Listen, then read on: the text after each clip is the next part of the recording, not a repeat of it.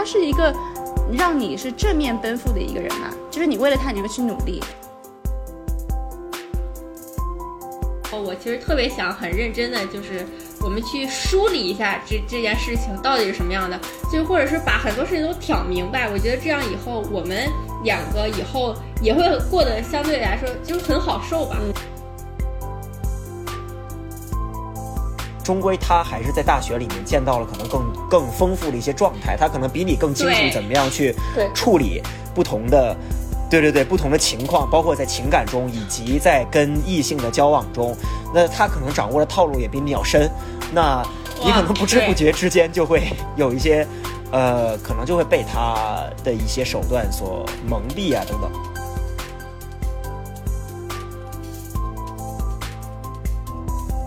我觉得直球还是很重要的，虽然很难，对，就是真的很要难。就是在当下，你就直接说出来你的想法，其实能少掉你很多的胡思乱想，能减少你很多的内耗啊。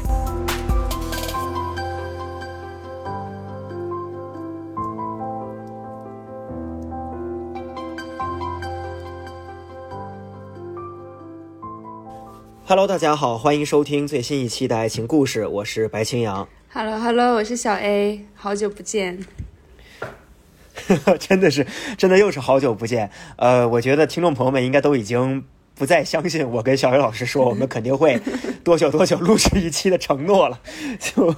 我觉得我们两个人接下来就是，呃，只只能说是尽力的，一定会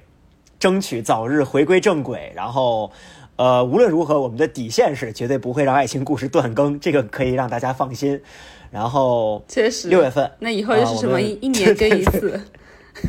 只要不断更就可以。这也算不断更是吧？我们转我们上一次更新其实已经是五月份了，然后当时多多少少也是算是。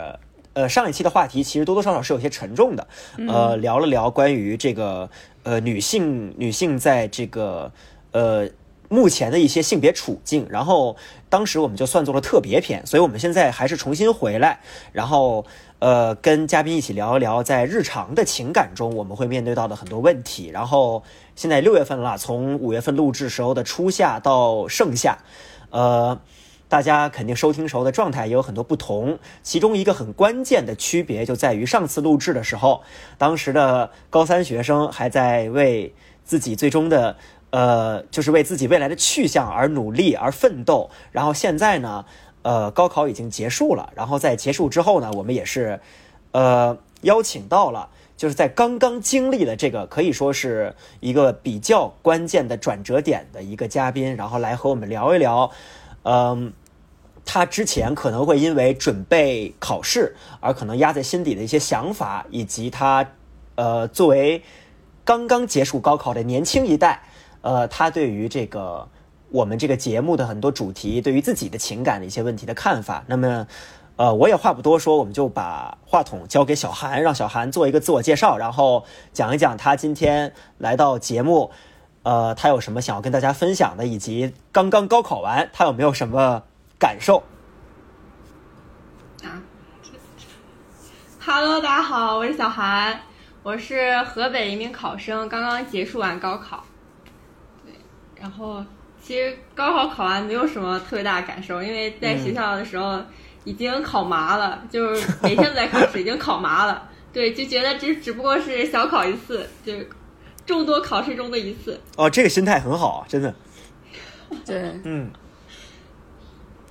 今这不今天今天出分儿就就是也也也比较淡定，不会，我觉得他不会，就是已经在把握之中了，就是高也不会高到哪儿，低也不会低到哪儿，就是很我觉得很正常，考多了就会这样。嗯，这个心态真的很稳定。我刚才就是，其实我刚才多多少少在录制之前听说你今天出分儿的时候，我其实还有一些，因为我把自己带入到了那个状况，我想到了自己，我没有参加过高考，我只参加过中考，但是我想到自己中考出分那一天的那个心理状态，我 我还、我其实还挺有一点点担心今天录制的那个状态，但是看到你这样的心态，我觉得，呃，只能说你的心理素质真的比我强很多，至少，确实。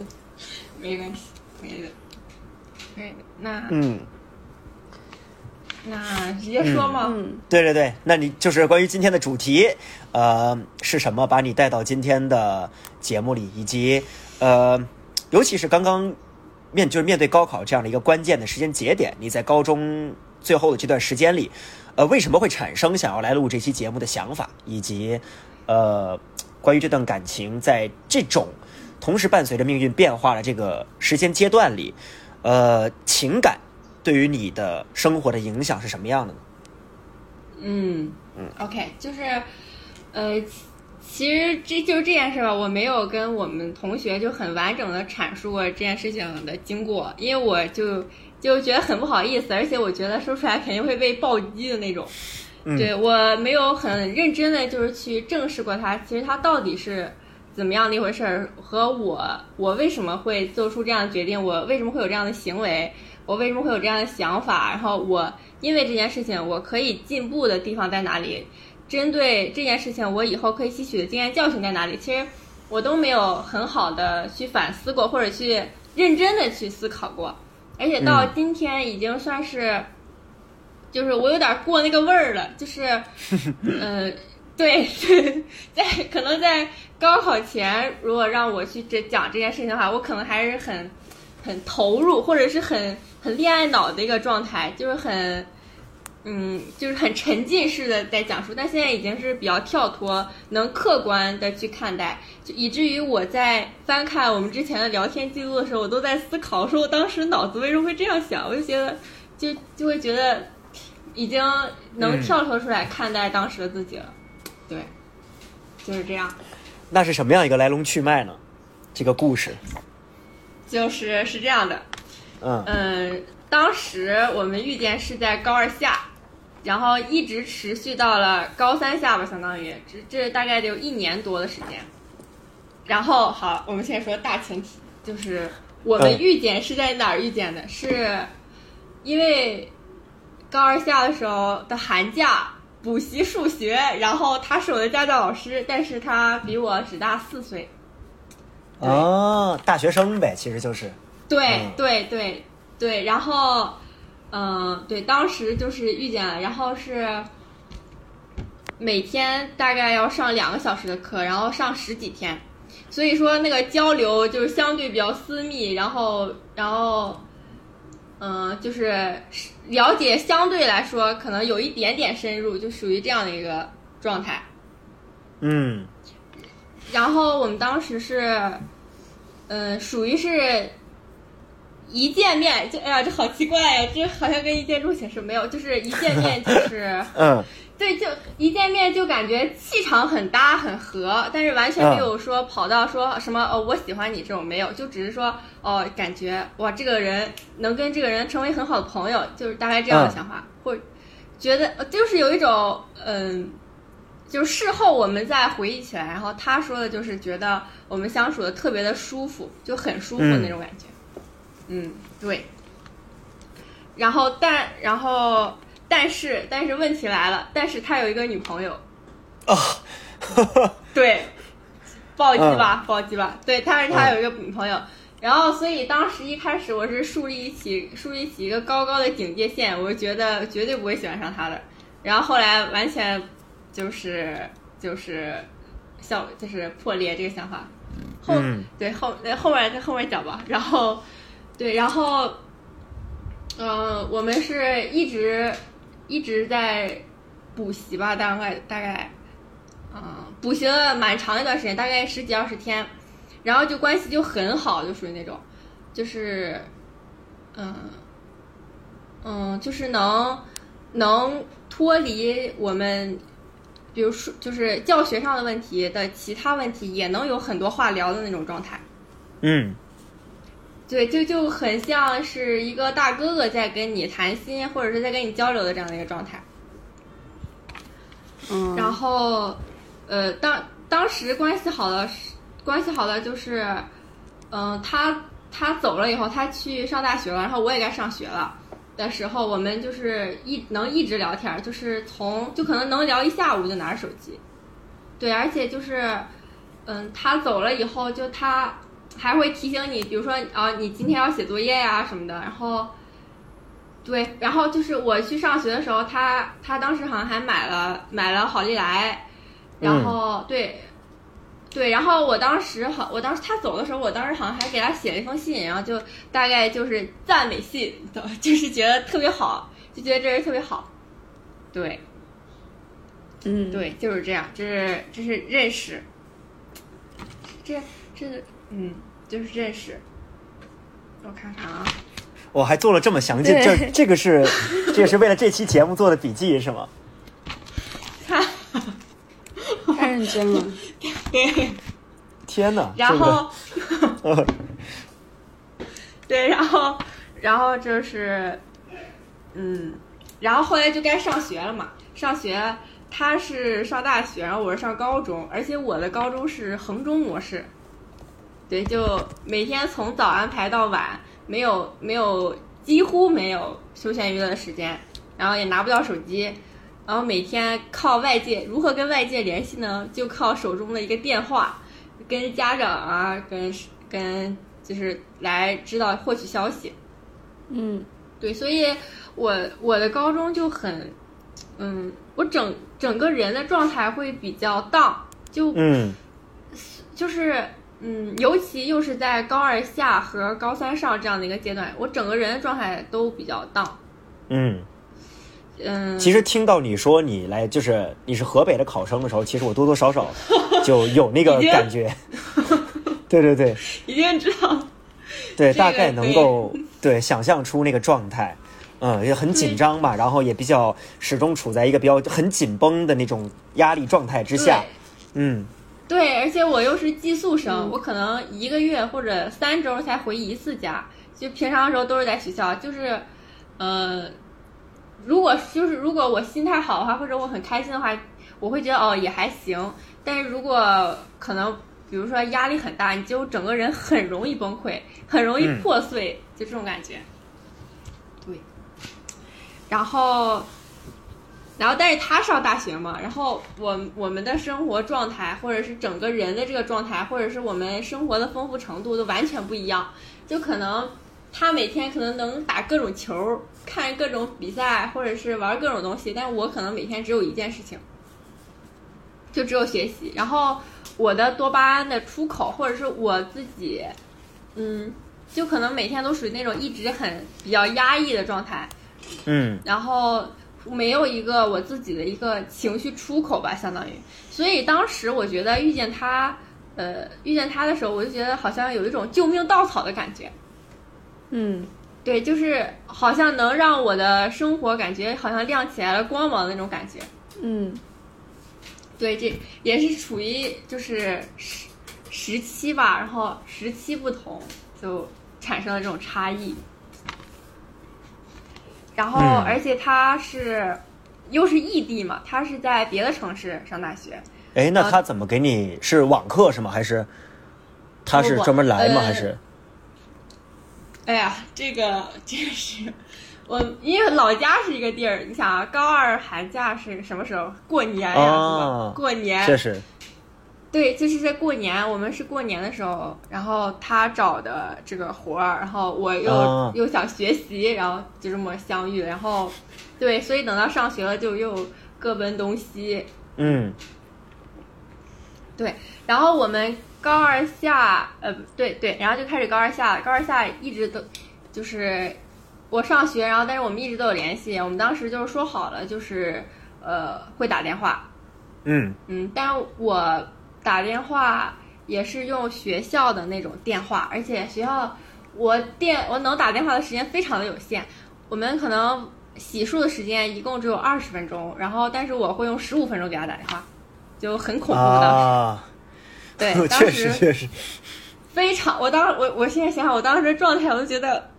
天呐，我我我，对，但是当时，当时，嗯，然后我现在想想，为什么会这么这么觉得这么这么喜欢，就是他，因为他情商真的超级高，他嗯能、他能踩在我所有的，就比如说我出一张我我我的问卷儿，然后我问他，我问我问这个，然后他回什么，我觉得他都能答一百分，不是一百分就是九十九分，就我所有想让他回答的点，他都能回答得上，就是情绪价值满分，就相当于这种。嗯对，真的很恐怖，很恐怖，而且而且而且又而且又聊得特别来，就就很恐怖。我就觉得，对，当时当时就觉得，我当时就觉得这是什么有缘人，就这种感觉。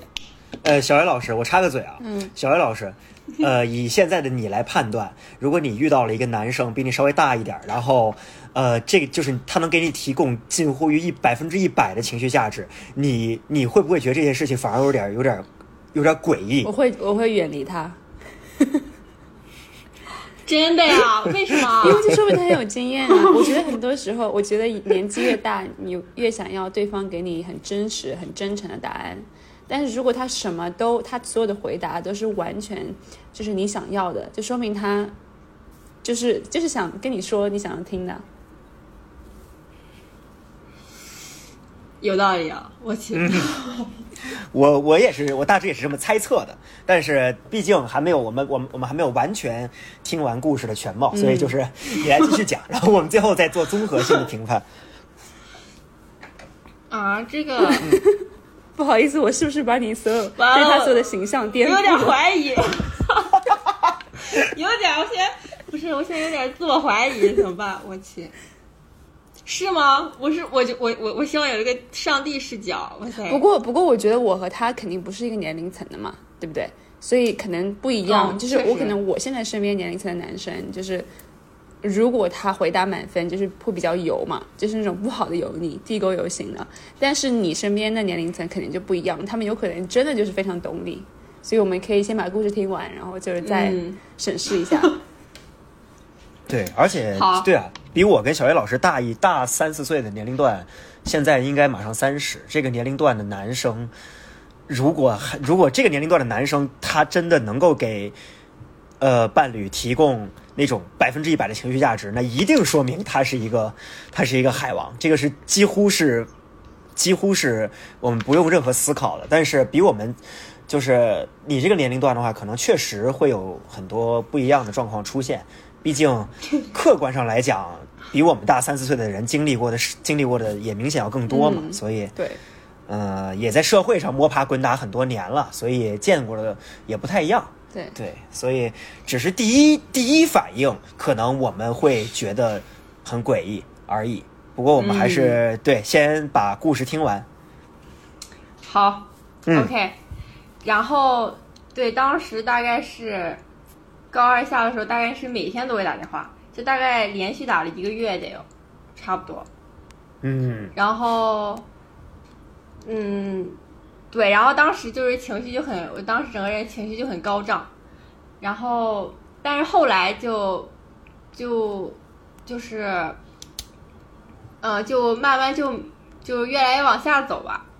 就有的时候可能哦，就是没接到啊，或者怎么样的，然后后来就变成了两周，呃，不是，呃，一周两次，或者是后来慢慢就很少很少再打电话，然后但是当时他老不接，或者是，哎呀，我现在都觉得我当时有点无脑，就是他老没有老接，他就给的理由就可能就觉得，呃，就是就是要保持距离啊什么的，大概就这个意思。嗯对，所以呃，是然后呢现在都？觉得有点无脑嗯所以他是突然就是不接的吗？还是就是你们，你可能对他，嗯，表达了你对他的一些好感，他才不接的？不是不是，就是我我我当，因为我当时的心态，我觉得是，呃，我是喜欢他的，嗯就是这嗯点没错，但是我当时完就是没有完全没有意识到这件事情，哦，就是处于一个自我麻痹的状态。对我还写了，我说我的心态就是很自我麻痹，就是因为你因为你知道他有女朋友，所以你知道你根本不能喜欢上他，所以你所以你就算你知道有一点这个苗头，然后但是你但是我还是自我麻痹自己，就是哦，我可能不喜欢他，不喜欢他，不喜欢他，但是但是又他，但是当时那种状态下，呃，很大的情绪价值又只是他来提供的，所以就没有当时就跟就跟那个这叫什么呀？就跟刻意就是哎，这个这个这个说法不太好，就是有点上瘾那种感觉，就是好像一直在喝酒，一直在喝酒，然后有点上瘾，你好像现在觉得有点离不开这个酒了，就是这种感觉。就很上头。对，对，当时当时特别上头。我其我我现在复盘一下，其实我觉得我当时很上头，真的非常有迹可循。因为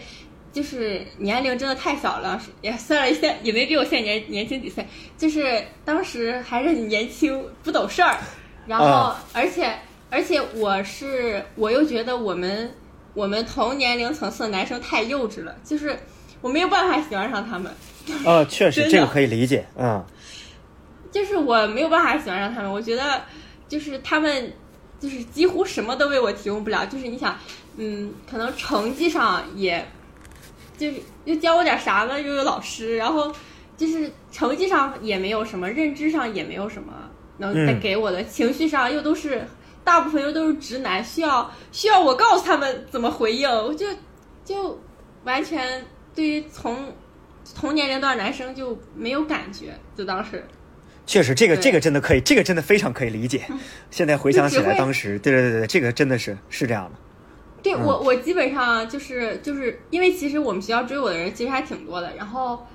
然后给我的感觉是，他们找我聊天的时候，完全是需要我给他们出一个教程，怎么跟女生聊天的这种地步。我觉得就是，其实他不会跟女生聊天。虽然我跟小 A 老师这个年龄段的很多男生也需要有人教他们怎么聊天儿。对，我觉得现在我身边很多男生，只要他们闭嘴的情况下，都是非常非常有魅力，一张嘴就算了。有迷，对，白老师，你应该知道我一说的是谁。样一样的感觉，就是 我我能，其实我隐约上能够呃瞄准到 我们我们身边不少人，但是嗯呃。就反正对对，出于出于塑料友谊的维持，我们还是不不深入的交，嗯对对不深入的谈下去比较好。对对对所以这。是一个这是一个通病是吧？就是一个通病，就是我觉得这个话题，这个话题其实也是一个老生常谈的问题，就是关于同年龄阶段的男生和女生之间，到底在认知上是不是存在客观的差异，以及嗯这个问题究竟是不是一个，呃。就是它跟性别到底有没有很明显的关系？就是其实我们当时，现在让我回想起来，我在上高中的时候，我们当时处于一个什么状态？其实我觉得，以我自己代入，我在高中的时候，现在让我想，其实我也是一个很就是很糟糕，也不能说很糟糕，但就是说多多少少有一些傻的一个一个人，就是每天脑子里就是踢球，然后课 就是耍酷，然后呃上课吧那些知识能够应付，然后也不算特别难，然后应付了成绩就想的是。呃，就想的是踢球，然后去耍一些自己现在想起来可能会觉得很汗颜的酷，然后，呃，当时很多，比如天天穿不穿校服，穿球衣上学等等，现在想起来我是绝对不会这么干的。嗯然后，呃，然后我们我们当时现在回想起来，当时其实也有过这样的讨论，虽然已经是七八年前了，就是关于说，呃，同同龄同龄的女生会觉得我们。很幼稚，当时我们肯定是不服气的，但是现在一想，好像确实是当时的，当时我身边认识的那些一直可以到今天的女生朋友啊，她们再让他们去想，他们当时可能去思考的问题，也可能会比我们当时的状态要，呃，成熟不少。比如说上了大学之后的状态，然后之后自己。无论是出国还是没出国之后的短期之内，三四年之内，他会怎么安排自己的生活？然后以及他当多多少少当时我身边的这些女生朋友们，她们已经有一个比较模糊的，无论是无论现在看是幼稚也好，还是更成熟也好，当时多多少少她们都有一些对于感情这件事情的看法，已经形成了自己的观点。但是我们当时的这帮只知道踢球的直男，我们是没有的。嗯所以，呃，我其实还一直都蛮好奇，对于我而言，至今也是一个问题啊，就是，呃，这个事情到底跟性别有没有关系，以及为什么，呃，在尤其是中国的这种高中、初高中的这个环境里面，女生永远会比男生更成熟。我觉得这是一个还蛮值得讨论的问题。小袁老师，你有没有什么想法为什么？呢？但是我觉得是不是呃每个年龄段女生都会比男生成熟很多啊？就除非你到了一个特定年龄段，年龄段可能四十五岁以上才会好一点吧。我觉得我当时在上学的时候，因为我在英国上的是女校，但是我之前在国内上学的时候，我也觉得就是身边没有一个男生我可以有比较，就是也不是正常交流吧，就比较成熟的交流。就感觉聊的都是很片面的东西。嗯，对然后当时我觉得很多嗯女生，就是特别是暗恋的时候，可能会想说，哎，就想很多点，什么哦，他有没有喜欢我？然后呢，他啊、他做的什么行为就代表他对我有好感？然后问一圈身边所有的女生，他做这个行为是不是喜欢我？然后，但是我现在回想回想那个我当时的那个想法和心境，我觉得当时我暗恋的男生，他们完全没有想到我吧，他们也完全不会想说他的行为是对我有好感，就他们完全就是不 care 的状态，然后反而我在那里嗯失眠的想，真的吗？对啊，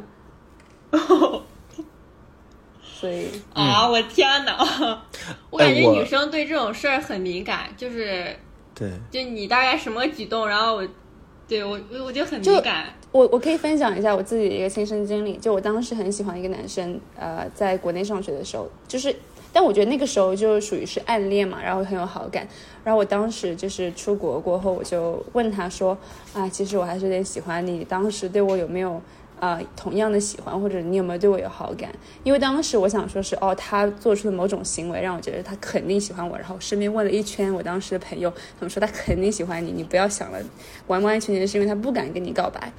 然后我当时就问他了嘛，然后他就说我从来没有这么想过。他说哦，我以为我们只是好朋友。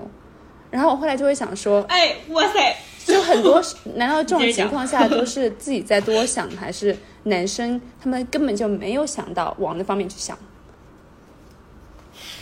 可能没有这根我前几弦天吧。，哦，对，我前几天刚有一个很相似的经历。嗯嗯我当时，呃，他他是这么说的，当时我们就聊到，然后他就说，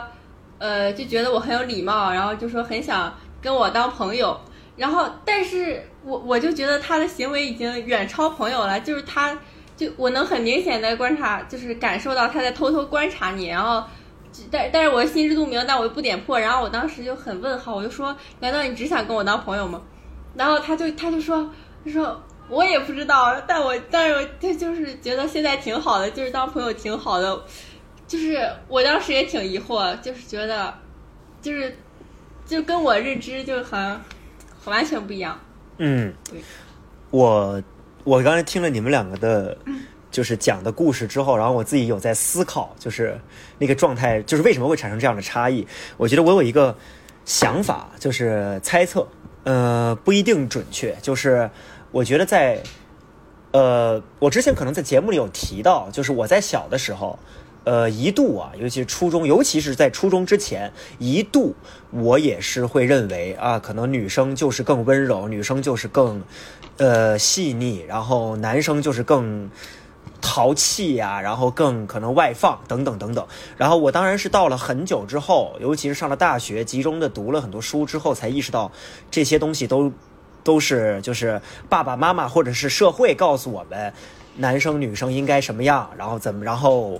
呃，是潜移默化的一些影响，它不一定是真的就代表男生和女生一定会怎么样，但是在我们的教育中，尤其是在公就是中国这种校学校的教育中，其实现在咱们的初高中依然是在按照一个比较典型的对于男生和女生的不同的嗯呃不同的观点，以及男生女生应该怎么做来来呃进行教育的，呃，所以女生会不可避免的在成长过程中，尤其是小学、初中、高中会被告诉，呃，你们要更多的去考虑周围的人的想法，你们要更敏感，你们要更细腻，要更温柔，因为你们是女孩子。然后呢，男生呢，呃，会被培养说，呃，会被会被教育说，你们要更有。你们要更外放，更有那种挑战精神，要更好斗，去竞争一些什么什么东西。呃，在这个教育过程中呢，女生和男生被告知你们要去侧重的点不一样，导致呢男生可能会男就是在这种集中的这种教育的这个模式下呢，男生更多的可能会去考虑说，就像我的经我个人的经历嘛，就是说我要踢球，然后给景山学校争光，给我的学校争光，然后去击败别的学校，然后。呃，再照顾一下我的考试等等。然后女生呢，她除了照顾考试之外，她可能就是，她会就说，呃，自然而然的逐渐会形成一种，就是我会去考虑周围。然后同龄同年龄的男生，他没有被告知过，你你也你虽然是男生，但你也应该去考虑周围人的想法，去思考周围人怎么样去想问题等等。然后再加上咱们，呃，目前啊，老实讲，咱们国家其实也没有很好的去推行对于中学生的在爱情啊，在情感方面的教育。所以其实大家都是懵懂的。然后在这个状态中呢，女生因为考虑到女生相对更擅长考虑别人的想法，所以女生可能会在彼此的交流中，在自己的经历中，会比同龄的男生要更细腻、更敏感、更成熟。男生呢，就是一帮，呃，就是在这种模式之下，男生自然而然的会成为一些只知道成绩、只知道竞争啊，然后只知道。呃，足球、篮球的一帮就是野孩子，这个是我的一个猜测。当然，这个只就是，呃，多多少少也是被塑造的一个结果，所以它不必然就代表着男生可能更幼稚或者女生更成熟。但是目前我们看到的一个现象是这样的，我这只是我的一个猜测。嗯，确实，我觉得可能当时很多男生根本就没有往那方面去想嘛，因为可能有更多的，呃，比如说你身边的朋友都。我觉得当时白江，你记得你初中或者是高中的时候，男生在一起聊天也不会聊很多女生吧？就主要是聊体育吗？还是什么？呃，你让我现在回想起来，当时大家聊天的时候，嗯。总体来说，如果你特别喜欢聊八卦的话，你应该不会特别受男生圈子的，尤其是那种很 标榜、很喜欢耍酷的男生的圈子的那种那种欢迎。虽然现在我是一个不可救药的八卦爱好者，但是当时我可能确实没有那么爱聊八卦。然后大家在一块儿，那个时候其实多多少少，你让我现在回想起来，其实是有一些可能。呃，社交压力存在的 peer pressure，嗯，呃，同龄的那种压力存在的，就是你周围的很多男生，他们都讨论什么？呃，比如说，呃，我不知道小韩他们同龄的那些男生现在讨论什么？那当时就是可能，比如说讨论足球和篮球哪个哪个更哪个更受欢迎，然后，呃，呃，聊，比如说，就是，嗯。那种想想当时在聊什么呀？每天踢球，然后放学之后，我们当时因为学校分成两个阵营嘛，踢球的和打篮球的，然后双方还经常发生冲突。嗯，然后呃，在聊在聊什么别的？呃啊，对，如果是跟感情有关的话，可能就是两个男生共同喜欢一个女孩子，然后呢，这两个男生，这两个男生就会。莫名其妙的就会说，就就一定要约架打起来之类的，就那种。然后，呃，再跟其他的吧，可能就是，呃，就，嗯，你让我现在去想吧，都想不出来特别具体的一些话题。我觉得每天可能都在进行一些特别无谓的谈话，然后超级没有营养。然后，总体来说就是体育，然后就是，呃。就是我，我甚至现在是让我想除了体育之外，其他东西我都想不出来。确实，然后你就你就对，但感觉你就可以证明当时我们的话题有多匮乏。就感觉当时你们哪怕是聊，就是女生也不会，我觉得也不会像女生一样聊。就当时在宿舍里面六个人在那里讨论，哦，他哪些行为是喜欢你，哪些行为是有可能不喜欢你，然后聊到最后聊了可能三四个小时，大家说，哎，算了，我我也不知道，算了算了。而且等于没聊一样。对对对，对，我觉得我们现在经常说普信男，我觉得那个时候大家，我就是男生和男生之间的圈子确实容易培养出普信的气质，因为大家在聊女生的时候，通常都是你追她就完事儿了，我信我就我就不信你死缠烂打，他还就是他还不会答应你，就是大家都是这样一种那个谈论感情状态。我至今印象特深刻，有一次经历。让我我我刚想起来，但是这次我真的觉得应那次经历我真的觉得值得分享。就是我上七年级的时候，嗯，就是大多数学校的初一，然后我们学校是初二，因为我们学校是小学五年，初中四年。七年级的时候，我同班有一个男生，当时关系特好，我们一块儿上那个课外的一个数学提高班，然后我们特意呢，那个那个老哥特意把让我把那节课也翘了，跟我一块儿，我们两个人翘课。去学校旁边的一个奶茶店里边喝奶茶，然后这个老哥就跟我郑重其事的说，我一定要追到谁谁谁，就是他当时喜欢那个女生。嗯，然后就是你让我现在回想起来吧，这个行为其实是多多少少是有些有毒的。嗯因为那个女生当时不喜欢他，然后就是你也不，你也我我当我也不清楚当时他那个自信心是哪来的，然后我也不知道，就是当时我也没有说去阻止他。并且告诉他说，死缠烂打其实是一件不尊重人的事情。当时都没有这些想法，我就是记得当时他的自信，以及我对于这件事情的习以为常。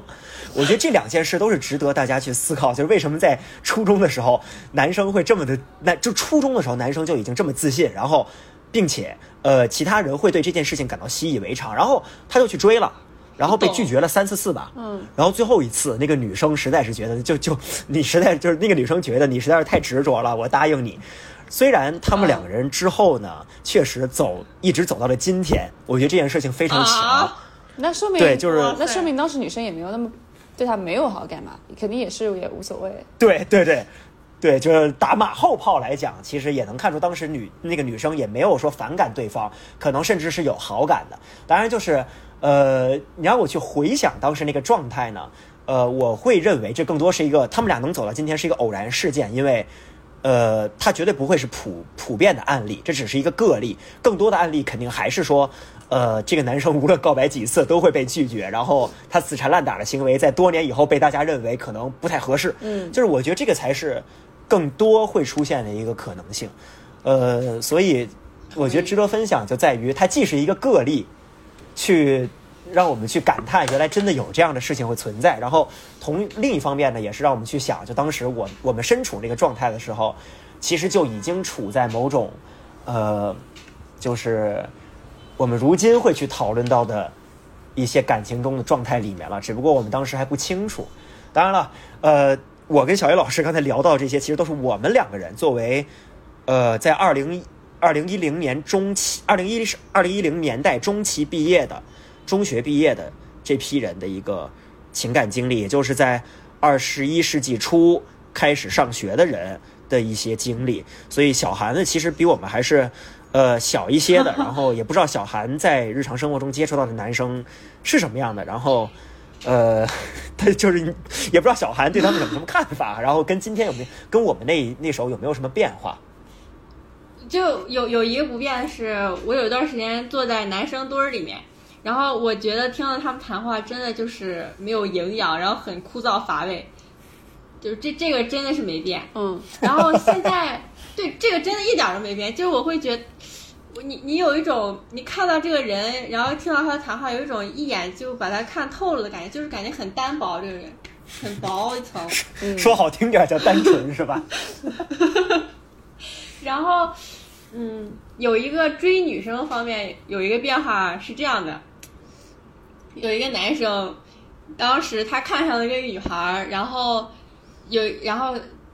另外一个女生就想撺掇让他俩在一起，就想当这个助攻。然啊，后他他们他在撺掇的时候，然后那个男生说了一句话，他说：“哎，算了，还不如刷会儿抖音呢。” 嗯，听听清了吗？对，就很对，我觉得现在大家有点儿，嗯，就就觉得哦，还不如刷点抖音呢，就这种感觉。呃，这个确实是当时我们我们那一代人绝对不会有过的经历。那个时候互联网其实没有现在这么发达。嗯，对，就很很很奇妙，就大家好像有点儿不太就。我觉得好像就是，我觉得现在大家越来越不就是纯爱，然后越来越有点往有点小渣的那种方向走了。我真的有种这种感觉。哦，我觉得嗯。就好像嗯。真的，你说嗯，真的把恋爱当成一件特别特别重要，然后有点偏恋爱脑的人，我觉得越来越少。对，我们这个年龄都很少。嗯，就我觉得可能是不是现在互联网就是在抖音上刷到很多，嗯，抖音的影响会让你不去重视这个事情，或者是觉得说是不会想要去，呃，放很多，就是也不会想要努力去得到一些什么事情，就可能有点摆烂的状态嘛。嗯，对，有就很就很很奇怪。我我反正很我觉得很奇怪，就是我觉得普遍现象是，呃，能在一起的还是在一起很长时间，但是剩下的那一波人就是处于一种都很摆的状态。嗯，我觉得，嗯，那让我们还是回到。就是小韩最开始的那个故事，我们不知不觉也聊到了，就是聊了很多跟那个故事没有直接关系的话题，虽然很就是确实值得讨论。呃，我们刚才就是聊到了小韩说他跟呃那个男生就是就是突然那个男生可能就是就联系就呃减少了，对，然后那之后呢又发生了什么？他他当时就联系减少，他当时给的理由就是呃。因为就是他大概就是他有女朋友，然后他们呃就是打我们打电话的时候，他们同宿舍的人也知道，大概就给了一个这样的理由，对，对，嗯，然后然后嗯，然后但是我当时就比较就比较就有点崩，我也不知道，对，就有点崩，就是有一种好像就是。嗯，就多巴胺离我远去的感觉，就是就是这样感觉。然后，而且，对我那一段时间就是非常荡，然后很没有安全感的一个状态。然后我很没有安全感，还有一还有一件事儿，是因为，呃，在我初中的时候，因为我初中的时候就谈恋爱了。然后我初中的时候，呃，那个恋爱经历不是很好，然后就导致我有一个很错误的信念，我就觉得。我我就有点变得特别不愿意去主动承担一些事情，就是我不愿意，我不是特别愿意去给予，因为我会觉得我承担着很大很大的风险，因为我不知道有没有回报。我我把我把喜欢等就是和伤害做了一个等号，而且我还当时因为他这件事情，我还不停的给自己加强了这种观念对我的影响。我我对他对我的一些呃，比如说呃呃那好吧，只能说这么说好吧，我会觉得哦，但是对他呃对我没有那么好的事情，比如说啊不联系了怎么样的，我会我会就说哼看吧，果然就是我这个观念，我当时就是一个这样的一个状态，嗯嗯，就是当时嗯请讲，没有没有，我就表表示赞同。哦，对，然后，对，就是我觉得这个对我影响还挺大的，因为，嗯，我如果没有这么大的一个不安全感的话，我当时的状态应该还会更好一些。但我当时的状态实在是太差了，我当时的状态就差到都就是上课都不听的那种状态。但我原来一直都是我们班就是前几名，然后当时就状态一整个大下滑。天，然后呢？调整回来了吗？嗯，后来后来调整回来了，后来调整啊，那就好。嗯，后来调整回来了。然后，嗯，我我觉得这个还挺重要的，就是讨论就是原来的你的恋爱经历对你现在的这个恋爱经历就产生其实还是挺大影响的。就有坎儿，但是也有经验。就有经验是我在高中的时候其实也遇见了一些不太好的男生。嗯，我就能相对来说慧眼识珠，我就能知道哦，这个男生我从哪些方面判断这个男生不太好，我就能知道。但他也给了我一些负面的影响，就比如说，嗯，我在喜欢这个男生的时候的同时，我就很没有安全感。嗯，嗯，对，对，就是这样。那，嗯嗯，那他就是你。就是他在，就是你们两个在减少了呃交流或者说减少联系之后，然后接下来就是就没有没有再有别的变化了吗？还是说之后又发生了什么别的变化？然后有还有嗯 还有，然后是，但是但是虽然一直就是联系变少了，但是还是一直都有联系。嗯嗯，我看啊。嗯，我思考一下。嗯，对我当时一整个状态是把我感觉我是把我全部的心思都用在他身上了。然后当时我我们去后来去在说这个事儿，就是也是在也是在高二下的时候，然后在说这个事儿的时候，他就跟我说的是，就说我不能，我我要把我自己的全就是精力还是要好好专注在我自己的生活上，不能就是什么都就是都想着他了，就这种感觉。啊，对，真的。所以他我当时知道了这些，是吧？对他当时知道，他知道，他知道，嗯，嗯他知道我状态不好呀、什么的，对，对，当时，嗯、对，当时就很就很恋爱脑吧，我觉得从现在看啊，就是很重，就是他当时已经知道了你喜欢他，就是我我我觉得我觉得一直是这样的，我觉得是，嗯，我我不，哎呀，这怎么说呀？我其实不能说我很明确的知道啊，呃，他就知道我喜欢他，因为我们其实没有很正式的告诉过对方，就我没有很正式的告诉过他说哦我喜欢他，然后他说哦好我知道这件事情，也没有，只是很。就可能是感觉上吧，感觉上有，嗯我们从来没有点名过这一点。我也感觉，对，因为其实如果，因为如果点名了，这就代表着 end，就嗯，，对，这就 finally 就没有了，就可能两个人都很清楚这件事情吧，我觉得，所以从来没有点名过。但我觉得可能可能就是当时他不是有女友嘛，可能人家也会觉得说是哦，为什么你们俩聊天这么频繁？就是他晚上也不能给很多人打电话，他居然每天都给你打电话，就可能我觉得作为他女朋友也有点心里有点奇怪的感觉。对，对，确实，确实。但是我当时好像就想不到这些，就是我当时我当时进入一种很奇怪的状态，就是，啊，我也我都不知道怎么说，我当时进入一种很奇怪的状态，就好像除了学习只有他，然后别的什么都别的其他的一些外界事情我根本想不到，就很奇怪的一种状态。对，但我觉得有一点，我觉得他对你是影响是正面的，因为对于你来说，就是不仅仅他是一个，也不算是情感寄托吧，但是你好像，因为你刚刚说你呃在播客录制开始的时候，你说他好像在你当时生活中是一道光芒，就是你会想要去努力。嗯，对，是的，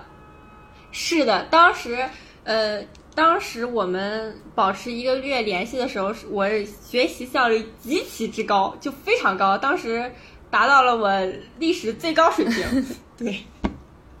对。然后，但是，但是从就我们变淡了以后，就开始直线下滑。对。嗯，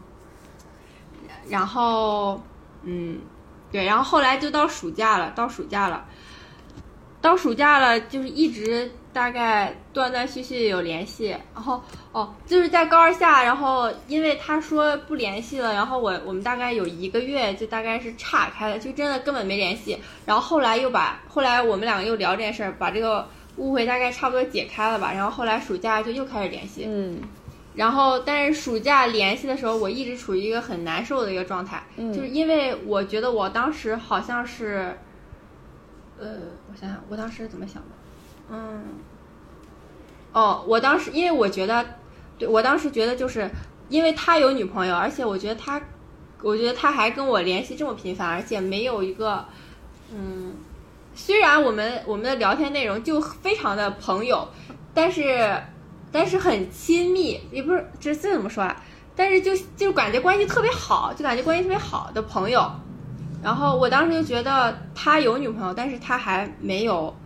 给我们这样的一种关系一种很强的边界感。我当时觉得非常的不舒服。然后我当时就，呃，就跟他说这件事儿。然后我当时就，我们当时我我就把他删了，然后我们就断掉了。当时，啊，我天啊，我觉得删掉了，直接对，我觉得你的三观特别嗯正，不是很多人都会做出 做出这种这种啊行为的。因为我觉得很多人都说，哦，那既然他有女朋友，然后他还跟你聊天，就说明我又非常有魅力啊，然 后也不会管太多。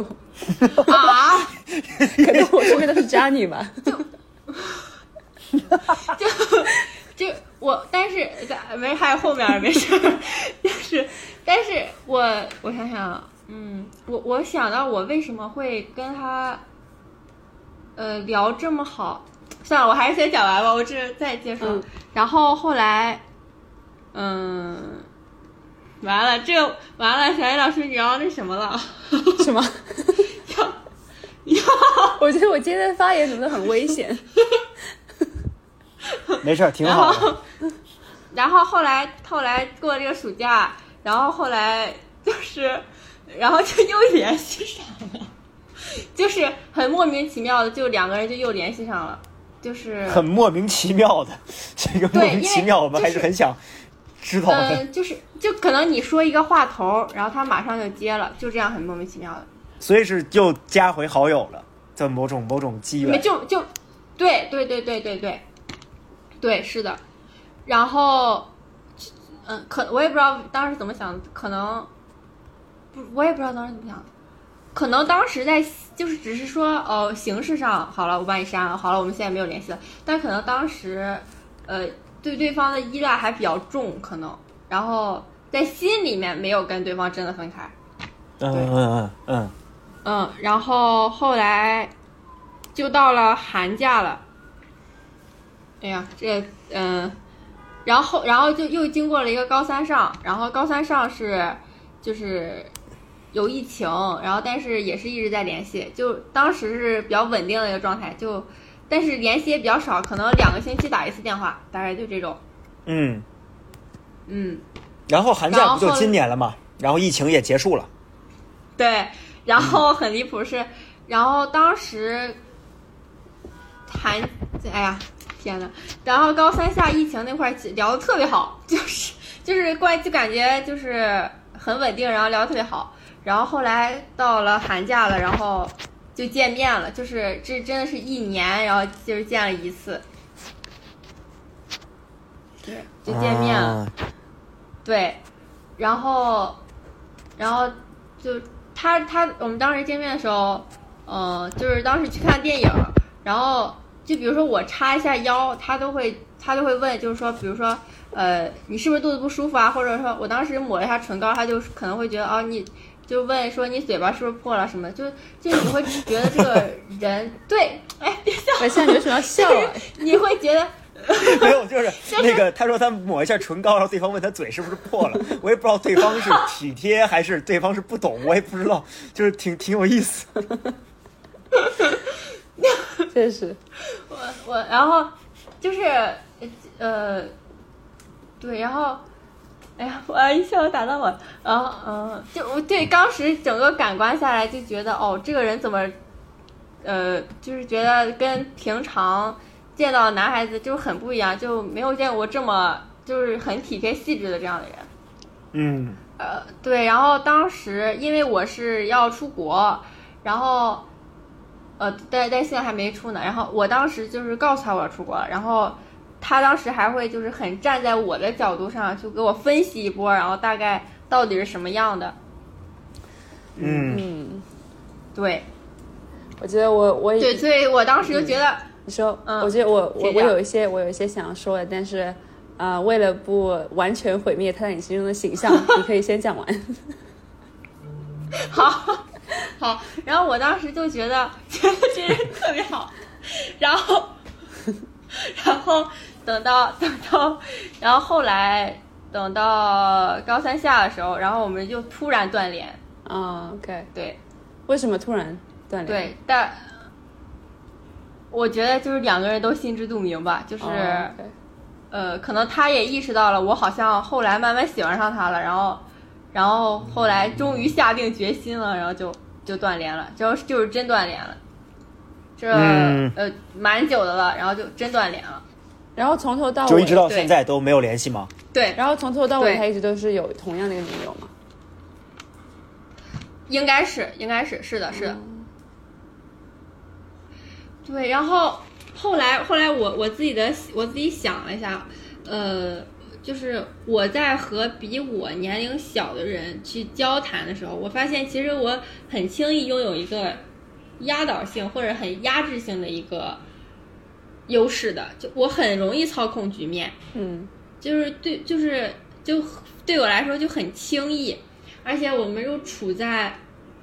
不同的，相当相当于是不同的层次。你想，我是高中，他是大学，就相当于我去看一个初中的妹妹，就是对她的问题，我还有什么不知道的呢？就有种这种感觉。嗯嗯嗯，对，然后，而且呃，在这之前，其实我没有过一个特别好的男性朋友，就是我初中的时候是没有很好的男性朋友的，是上高中了以后，我的性格变得越来越外放，然后就是就很我我很社牛，而且跟就是不认识的男生聊起来也很容易。以后我才慢慢的有了很多呃关系很好的男生朋友啊之类的。就所以在他之前，我也是没有很好男生朋友的。而且最近这段时间，我有一个呃呃，就是有一个亲戚的哥哥来我家，然后呃就是来我家做客，然后来我的城市玩儿，然后嗯，我们两个很轻易的打成一片，呃，就是但是小时候也认识，很轻易打成一片。然后他对我的就是那种，比如说我说我想喝个椰子汁，他就会。穿过好几条街为你买过来，然后给你喝。然后我当时，我当时就有点觉得，哦，其实我可能以为的，嗯嗯，觉得呃他对我也挺好的，只不过是啊哥哥对妹妹，就这这就是很，就是一种向下的好，对，就很差距很大的好。嗯，这这怎么说？就完全地位不平等好。虽然我跟那个我跟另外一个这个亲戚家的这个哥哥不是，但是给我的感觉是这样的。嗯，对，对，确实。然后，对，然后就然后我跟这个亲戚家的哥哥，然后我们呃关系也特别特别好，但是，呃，然后他也是呃他也能满足我的情绪价值，但是，但是又跟那个哥哥不太一样，嗯。因为毕竟还是有血缘上的关系，对，但是他也很能满足就是情绪价值，然后我就感受到了可能很多，我觉得哦好像这是异性，但其实很大程度上也是这是一个哥哥而已，嗯，对。然后当时我们断联的时候，其实我是很呃，因为是他断联的，他直接就是消失了，相当于，然后是甚至我们就是他消失的前。前一次通话我们聊的还特别好，就是，呃，对我跟他聊天真的特别容易，特别开心，就太太轻易了，我也不知道如何做到，但是我特别容易特别开心。然后，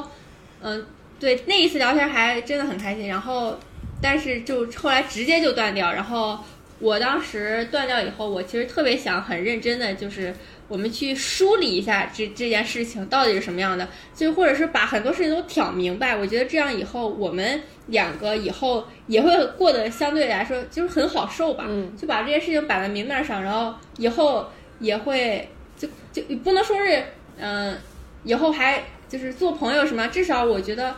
我觉得把这件事情清清楚楚，然后让对方心里面都舒服，然后我觉得这是我觉得这是很有必要，然后而且是很好的一件事情。对，但是也没有做到。呃，我这一点我还有点小遗憾，就是我真的觉得应该坦诚不公的好好的说一说，但我们都没有做到。嗯嗯，对。其实，哎，我们两个人都不是那种直球的人，就是对，没有真的没有人点破这件事情。我觉得这也是就是一个小小的，就是败笔所在吧。嗯。嗯，对，所以这就是故事的全貌嘛，就是然后就到了今天。对，啊，是的。那小叶老师是不是可以把刚才他隐而不发的情绪说出来了？首先，我我来说一下，可能是我自己，我我先发表一下我的观点，我个人的观点可能是比较负面的，但这并不代表那个哥哥就是负面的，有可能人家是个好人，我这个人求生欲比较强。就如果那个哥哥你在听我们这期播客，你不要怪我，这是我个人的意见。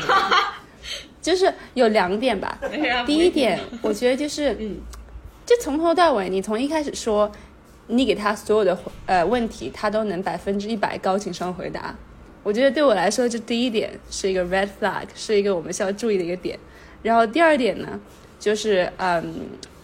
他就。跟你出去的时候，就好像是比较没有边界感。我觉得他这个人是又想和你有边界感，然后呢，知道自己有女朋友，然后又又不和你有边界感。就比如说你那个擦唇膏什么，你的嘴是不是破了？我觉得这点就很特别奇怪。嗯。然后呢，还有一点就是，嗯，从头到尾，就是我觉得他个人也清楚，你当时打电话你只能打二十分钟，是不是？他也知道你每天要打电话，就是你不能一直给所有人打电话，而且你是用学校的电话嘛。他明明就知道。对你用大部分时间给他打电话，所以从你打电话的第一天，他就知道你对他有好感。因为为什么你要？哇为什么？对啊，对为什么你要每天给他打电话呢？我觉得他也不傻吧，我觉得他的智商都可以做家教了，我觉得他肯定 意识到这个点嘛。对他，他他他很，他成绩很好，对啊他成绩很好，对啊，所以他从头到尾都有个女朋友，然后呢，他又很享受有你这样的一个妹妹跟他聊天的舒适感，但是呢，他是的，他到最后，他到最后也没有那个胆量去跟你说清楚，反而是玩消失。嗯，我觉得是一个非常不负责任的状态。对而且从头到尾，像你说的，你也意识到了，你跟年龄小的人讲话，你是有掌控权的。就是其实整个你们俩之间的关系，整个掌控权在他的手上。而且我觉得他作为你的长辈，作为你的家教，他有义务的跟你说，啊，我有女朋友，我们要把边界感放好。他有义务的，就是把你这个对他的好感给切断，他没有。所以我觉得他这个人就是不是很可靠。我说完，至少是没有职业道德。对对，哇，对，当时就其实因为我的家长其实也知道这件事情的，嗯，啊，对，对我家长是知道这件事情的，别震惊。然后，然后我我当时我我我的妈妈就跟我说，她说她肯定知道你是喜欢他的，她肯定是知道，但是她还是没有，就是，而且他是有女朋友的，然后他还是没有，对啊，对就我觉得你想想，从头到尾，你们这个关系当中，你他和他女朋友收获利益最多的就是他了，他女朋友也没有收获任何利益啊，他每天在和一个小妹妹聊天，是的而且还没有任何职业道德，然后你也没有收获任何利益，你们俩现在连朋友都不是，那他不就是有你陪他度过了那一段每天聊天的时光，顺便还有个女朋友，那不是双赢吗？我去。是的，是的，他才是那个赢家！我的天，他还能赚钱，啊他是私家，他是私家老师啊，对啊，哎，所以我觉得，但是啊，但是我觉得我我说了这么多，我觉得，嗯，有可能我说话说的也太重了，因为我觉得其实我现在回想我当时就是校园时光，我还是特别感激有有那么呃几个一两个让我有好感的男生的，因为我现在就特别怀念当时的时光，我觉得当时你对他的好感是非常纯洁的，就是当你走进社会，我觉得特别是现在开始工作了过后，很多关系都是有利益。牵扯到的，然后当时至少在校园，你和他也没有任何利益，只不过而且他是一个让你是正面奔赴的一个人啊，就是你为了他你会去努力，他也不是让你就是啊、呃什么成绩直直线下滑，然后或者是没有给你任何正面的影响。我觉得他，我觉得他他还嗯。会就是你说。嗯，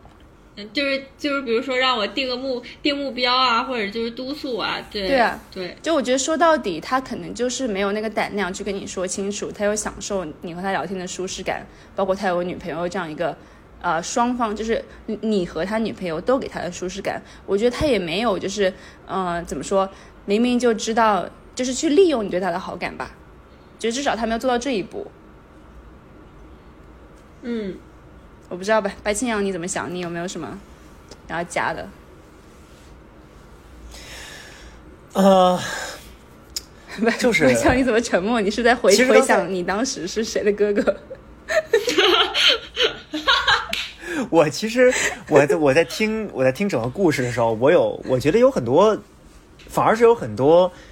呃，像电视剧和电影在我的脑中闪回，比如说像我，我不知道为什么我想《寄生虫》，我不知道你们看没看，嗯就是还就是对《寄生虫》那部电影的那个情节，不知道为什么就来到了我的脑海中，就是呃，因为我也有朋友其实在做。呃，就是给高中生或者初中生做，就是家庭教教师，对。然后，呃，我虽然不知道他们这个行业的一些具体的行规啊等等，或者说就是他们甚至就他们有没有行规这件事情，我也不清楚。呃，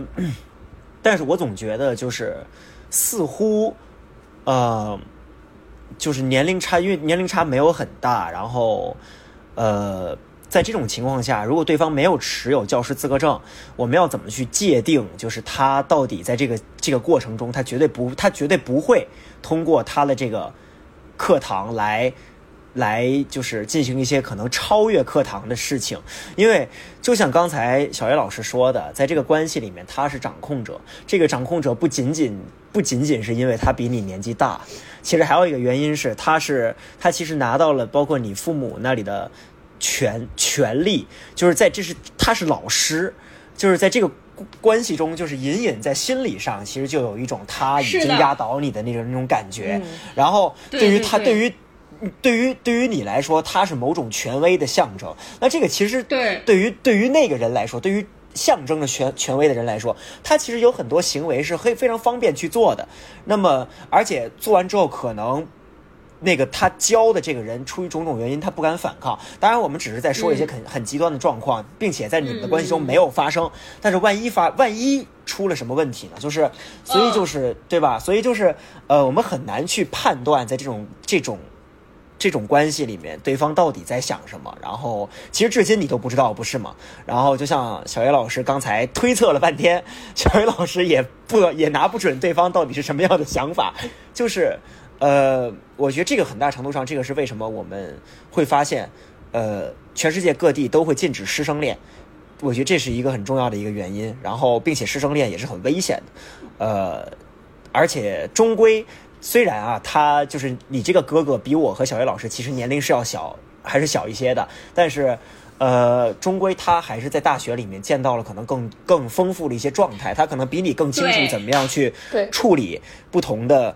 对对对，不同的情况，包括在情感中，以及在跟异性的交往中，那他可能掌握的套路也比你要深。那你可能不知不觉之间就会有一些，呃，可能就会被他的一些手段所蒙蔽啊，等等也好。所以总体而言，这个是一个很危险的状态。呃，我们当然不会去恶意揣测对方有什么样的，呃，一些想法，但是，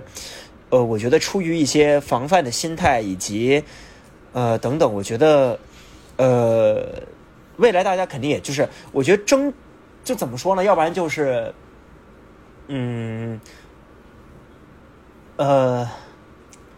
就是总总而言之，就是这种状态可能不确定性很多。然后，呃，如果意识到存在这种不确定性的话，还是尽可能的去远离吧。虽然这么说，可能有一点点，说是让弱势的人反而要去多做一些事情。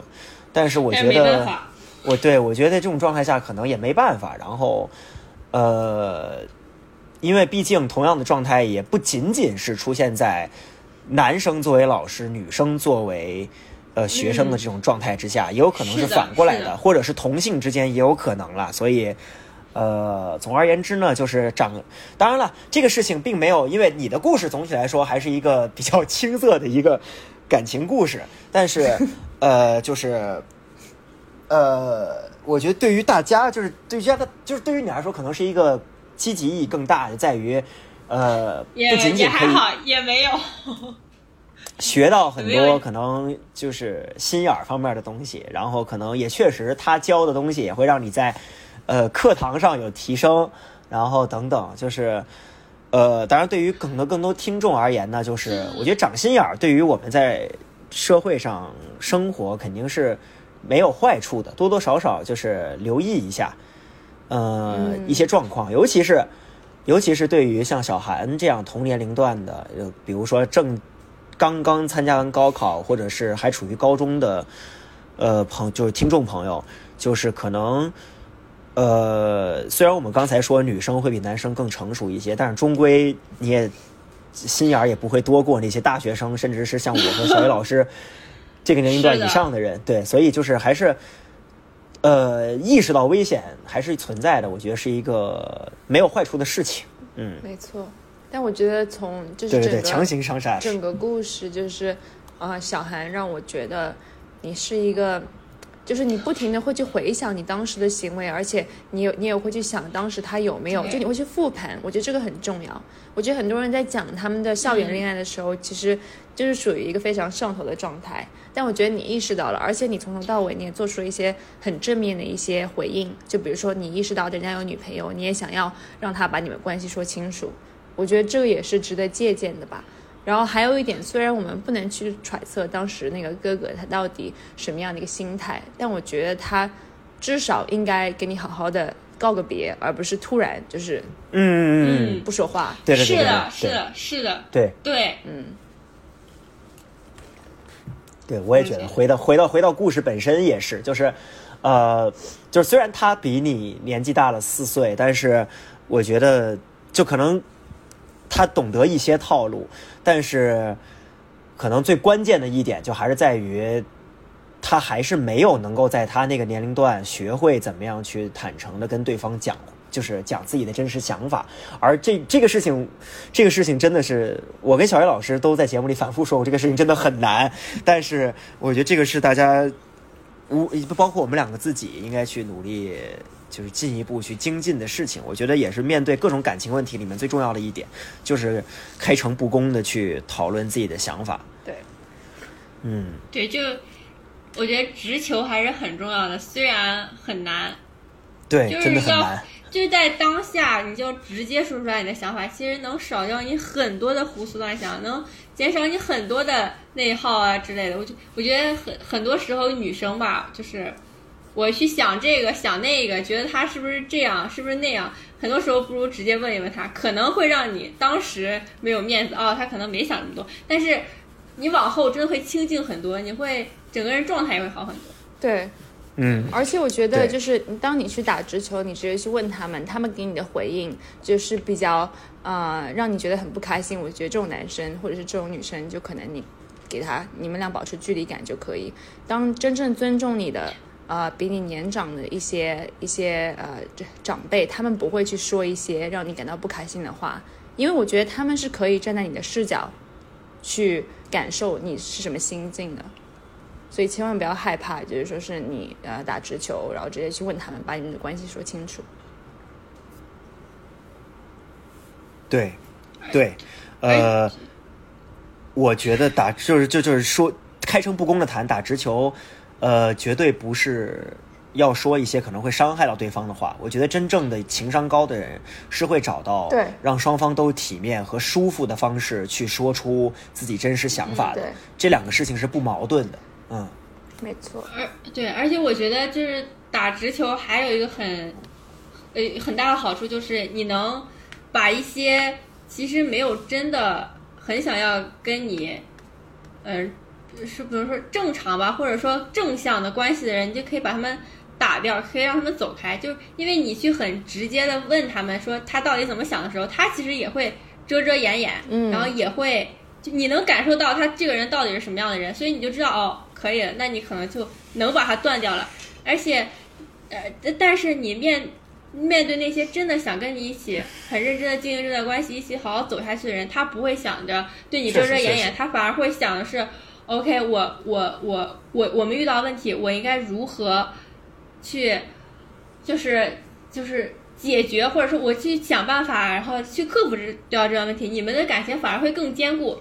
但是，但是我我虽然这么说了，但是其实我还是很难做到。就算我知道了，还是很难做到。我我我是那种我我直球了，但是我会特别怕，呃，我那个结果我是一个破碎的结果，我是做不到。但是对，现在有在好好做，有在好好做这件事情。嗯，对，没错。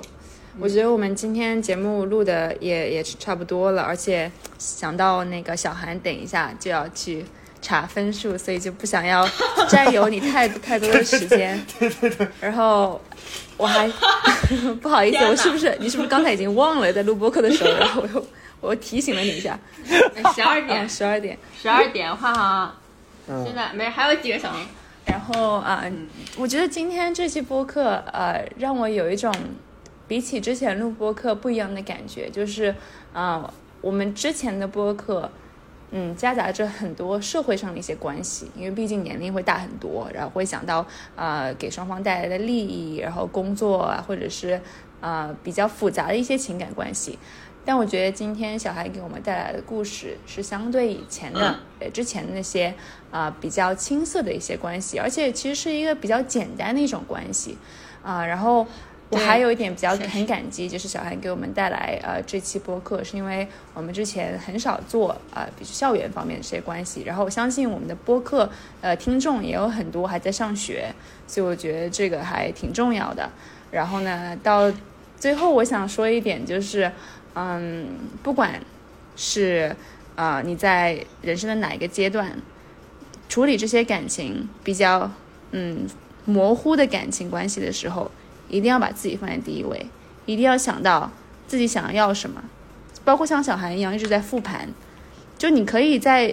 和一个人相处的时候，你一直给自己复盘，你到底想要什么？你有没有被对方利用？我觉得一定要保护好自己，特别是啊、在年龄慢慢的长大，然后会要会有这个需求去处理更复杂关系的时候，特别要保护好自己。然后呢，还有最后一点就是，呃，包括我们刚刚一直强调的，一定要积极的去沟通，啊、不管不管是在这个故事当中，你是小韩这个位置，你还是那个哥哥的位置，我觉得双方，嗯，互相都去跟积极的沟通，会带来更加正面的一个结果。嗯，然后白老师有什么想要加的吗？嗯同意。呃，我我最大的感受其实是，我觉得，呃，同样是高中毕业的那个状态，我觉得小韩比我们当时，比我当时高中毕业时候，身边周围大家的状态，对于情感这方面的理解，其实要深蛮多的对。对我不知道小叶老师有没有这个这个感受，就是，呃，我觉得 不好意思，我插一句，我觉得我当时小孩这个年纪，我对感情就是阿巴阿巴的，什么都不懂。我我我我之前看过小叶老师在那个年龄段的微博，我天呐，我当时发发什么？你可以给大家欣赏，你可以给大家分享一下。我我发了什么？我是不是？我我也我也忘了，就是一些、哦，有一些小长，就是那种小小小微作文吧，哦就小文章微博当时不是限制一百四十字嘛？啊对啊对啊，然后就有一些微作文，对，什么哦，他做了什么事情，让我让我的感受是什么？对对对，确实确实，就不像现在小韩，我觉得复盘的时候还是比较理性的吧。我记得我当时就是完全是情感对对对。对对对对对，嗯，对，呃，我觉得这这一点是挺好的，说明说明就是，嗯，怎么说呢？大家就是在不不逐渐的进步，而且不管是呃现在的中学，就虽然我觉得可能跟我们当时，因为毕竟才过去没没多少年嘛，对，总体来说还是在一个时代，就是呃，可能在情感上的教育可能还没有说进步很多，但是至少嗯呃，大家可以接触到的信息多了，然后呃，大家对于这方面的理解也会变得更早。这样的话，可能会少走很多弯路。就比如我们这一代人，其实已经比可能我们的父辈要少走很多弯路了。我相信，就是呃，就是随着各个方面的进步吧，我觉得未来。更多的就是越越来越年轻的那些一代一代人，他们会在情感方面会少走更多的弯路。我觉得这是一个很好的事情，尤其是中国对于可能总体来说我们的文化对于情感这件事情，可能还有很多的误会以及偏见和刻板印象。呃，这是一个逐渐抛掉这些东西的一个过程，然后，呃，也是一个我们自己会不断去反思我们自己的一个过程。我觉得这些都是好事。然后，呃，当然了，最后呢，肯定还是希望小韩就是在高考方面一切顺利，然后并且小韩的这个这一届的同学们也希望今天晚上可以得到自己理想的结果。然后呢，可能也有一些即将开始自己奋斗高考的经历的听众以及《月亮纵队》的读者，希望大家呃，小韩有一点特别值得学习的是，呃，无论感情的事情让他就是可能投入了多少心力，但是他并没有因此放松对自己学习的 这个对这个督促以及对的这件事情非常重要。希望大家，我们真的是这个不是不是说教，也不是什么，就是真诚的希望大家，呃，无论能不能在现阶段理解。但是都希望大家暂时去这么做，也就是学习是现阶段最重要的事情。希望大家可以努力，然后去得到自己想要的结果，并且在呃未来真正面对更多的情感的那种状态的时候，可以呃在少走弯路的情况下去最大化的、最大可能性的去拥抱幸福。对，我是不是说的有点官方了？也没有，我觉得很重要，很重要。而且如果你有什么问题，就是你会，比如说你觉得你现在的情感状态会影响到你成绩，或者是呃你有什么问题想要跟我们分享，随时在月亮中队后台给我们留言。